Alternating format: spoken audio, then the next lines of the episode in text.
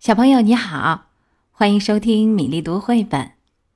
今天我们要送出的故事是日本童书大师安房直子的《兔子送来的芭蕾舞鞋》，要特别送给江苏无锡的妞妞小朋友和云南昭通的李雨辰小朋友。女孩已经在芭蕾舞教室学了五年了，可还是跳不好，圈子转得不优美。手势也达不到老师的要求。可尽管如此，只要音乐声一响起，女孩就忍不住想跳舞。这到底是怎么回事呢？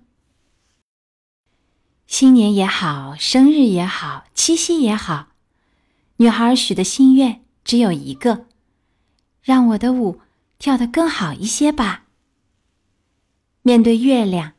星星和远山，女孩闭上眼睛，合上手掌，重复着同样一个心愿。有天早上，女孩收到了一个神秘的小包裹，她悄悄地打开包裹一看，一双芭蕾舞鞋滚落出来，鞋子里头还装着一张卡片，卡片上写着这样一句话：“送给想跳好舞的小姐。”落款是山里鞋店。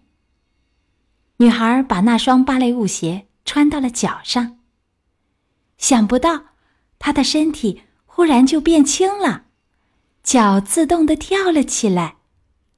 女孩情不自禁的冲到了屋外，她的耳旁传来了遥远的风声，传来了小鸟的鸣叫声。妈妈，有谁在叫我呢？我去去就来。女孩说完。就朝山那边跑去了。她沿着山路不停地朝山上跑啊跑啊。一棵大樱花树的树干里有家鞋店，店里头兔子正在埋头干活。您好，是您送了我一双芭蕾舞鞋吧？兔子点了点头，说：“你来的正好。”兔子的鞋店里。堆满了做了一半的芭蕾舞鞋，还有一口大缸和一台缝纫机。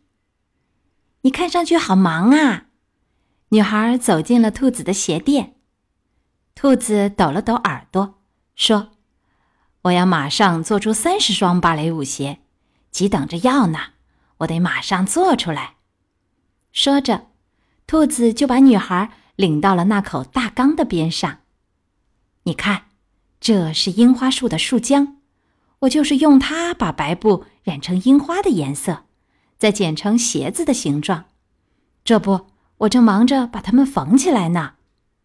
然后，兔子看着女孩问道：“你能帮我吗？”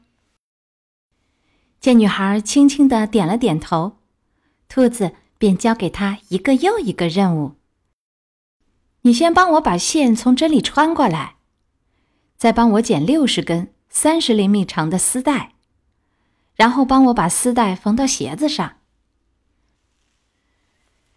女孩照兔子说的干起活来，兔子咔嗒咔嗒的踩着缝纫机，女孩聚精会神的剪着缝着。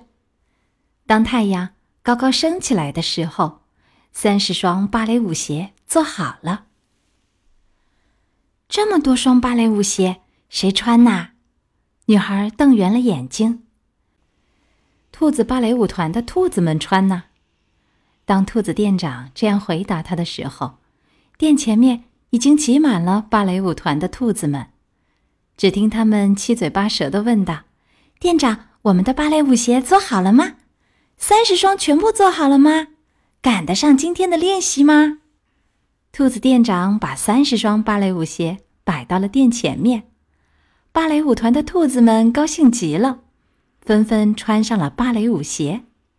这时，音乐响起来了，兔子乐团开始演奏。兔子们和着音乐跳起舞来。一开始是跳跃，他们跳的又轻盈又优美。让我也跟你们一起跳吧！女孩加入到了芭蕾舞团的队伍里。芭蕾舞团的兔子们一边跳舞，一边拍手，跳跃，又是跳跃，他们越跳越快，越跳越高，然后他们手拉手围成一个大圆圈，轻轻跳起，轻轻摇曳，脚尖点地，一圈一圈的旋转，变成了风，变成了蝴蝶，变成了花瓣。是真的哦！当女孩和兔子们一同跑起来的时候，身体变得透明了，确实有一种变成了风的感觉。当女孩和兔子们一同跳起来的时候，身体变得轻盈了，确实有一种变成了蝴蝶的感觉。然后，当它一圈一圈的旋转时，整个人。都被染成了淡粉红色，有一种变成了樱花花瓣的感觉。他就这样跳啊跳啊，不停的跳。天黑的时候，女孩突然发现自己瘫坐在草地上，四周已经是一片淡紫色了，而且一个人也没有。那么多芭蕾舞团的兔子。连一只也没有了，也没有兔子的鞋垫。傍晚的风，嗖嗖的吹着，吹落了一地的花瓣。女孩突然害怕了，站起身，一路跑回了家。妈妈，我回来啦！她这才发现，那双神奇的芭蕾舞鞋已经破烂不堪了。可是。他没有忘记和兔子们一起跳舞时的那种感觉。妈妈，我跳舞给你看好吗？就看一下。女孩在妈妈的面前跳起舞来，就算是赤着脚跳，女孩也变成了风，变成了蝴蝶，变成了花瓣。直到现在，女孩还像宝贝一样的珍藏着兔子送的芭蕾舞鞋。不管什么时候，他只要抱着这双鞋，闭上眼睛，耳朵里就能听到兔子们的笑声。兔子送来的芭蕾舞鞋讲完了，接下来我们读一首日本诗人金子美玲的诗歌《日月背》。西边的天空是茜红色，火红的太阳沉在大海里。东边的天空。是珍珠白，又圆又黄的月亮。黄昏时落下的太阳，和夜里西沉的月亮，相逢在深深的海底。有一天，被渔夫捡到了红色和浅黄的日月贝。今天的故事和诗歌讲完了，希望妞妞和李雨辰两位小朋友喜欢。其他小朋友有喜欢的绘本故事，也欢迎在微信公众号“米粒读绘本”留言点播。小朋友，再会。